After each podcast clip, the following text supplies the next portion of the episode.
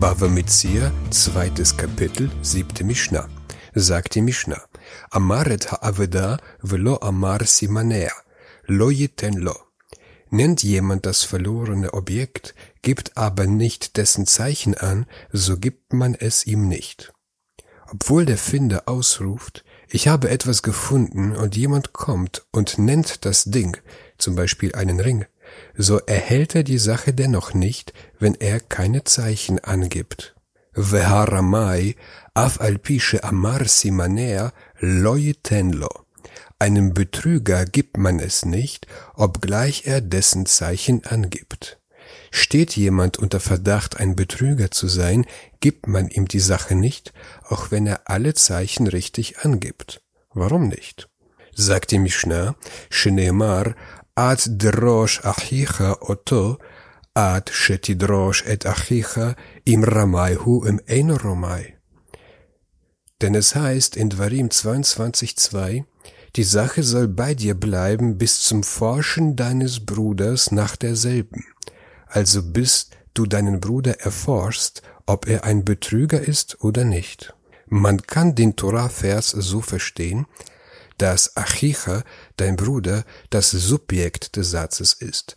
Die Sache soll bei dir bleiben bis zum Forschen deines Bruders nach der Sache oder als Objekt. Also, die Sache soll bei dir bleiben, bis du deinen Bruder erforscht hast. Das hebräische Wort Otto in diesem Satz ad drosh achicha Otto, dieses Otto kann eine Präposition sein oder ein Pronomen.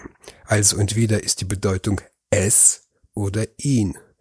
Das ist, entweder sollst du die Sache behalten, bis dein Bruder Otto es sucht, oder bis du Otto ihn erforscht hast. Suchen und erforschen ist auf Hebräisch das gleiche Verb.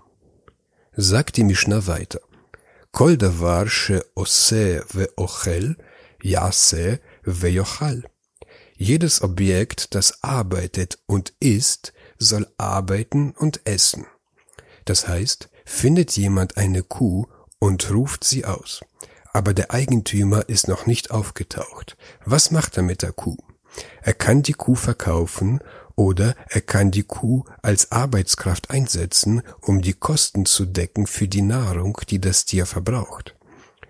Und der Finder soll es auch so machen, sogar nach der festgesetzten Zeit, also nach drei Pilgerfesten. Im Talmud wird bestimmt, wie lange der Finder verpflichtet ist, das Tier zu behalten. Zum Beispiel zwölf Monate für ein großes Tier, für ein Kalb drei Monate und so weiter.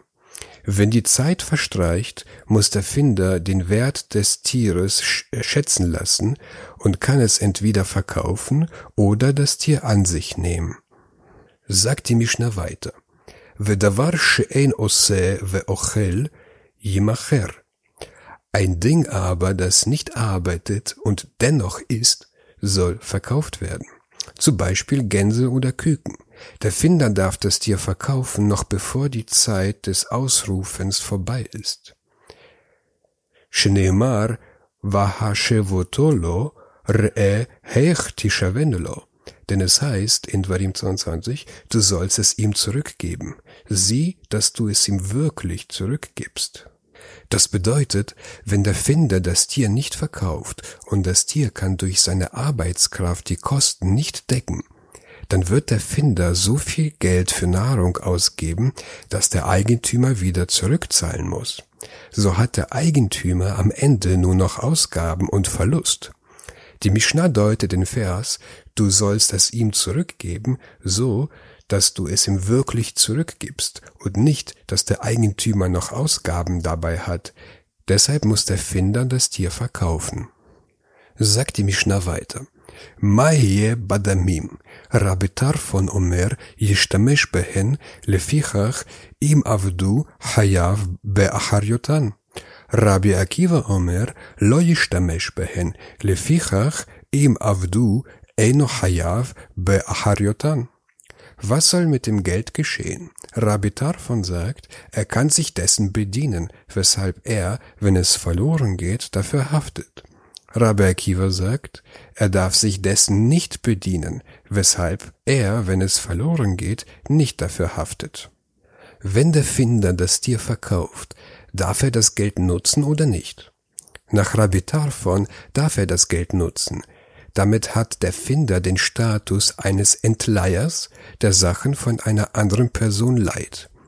Ein Entleiher haftet für die entliehenen Sachen auch in Situationen, die er nicht hätte verhindern können.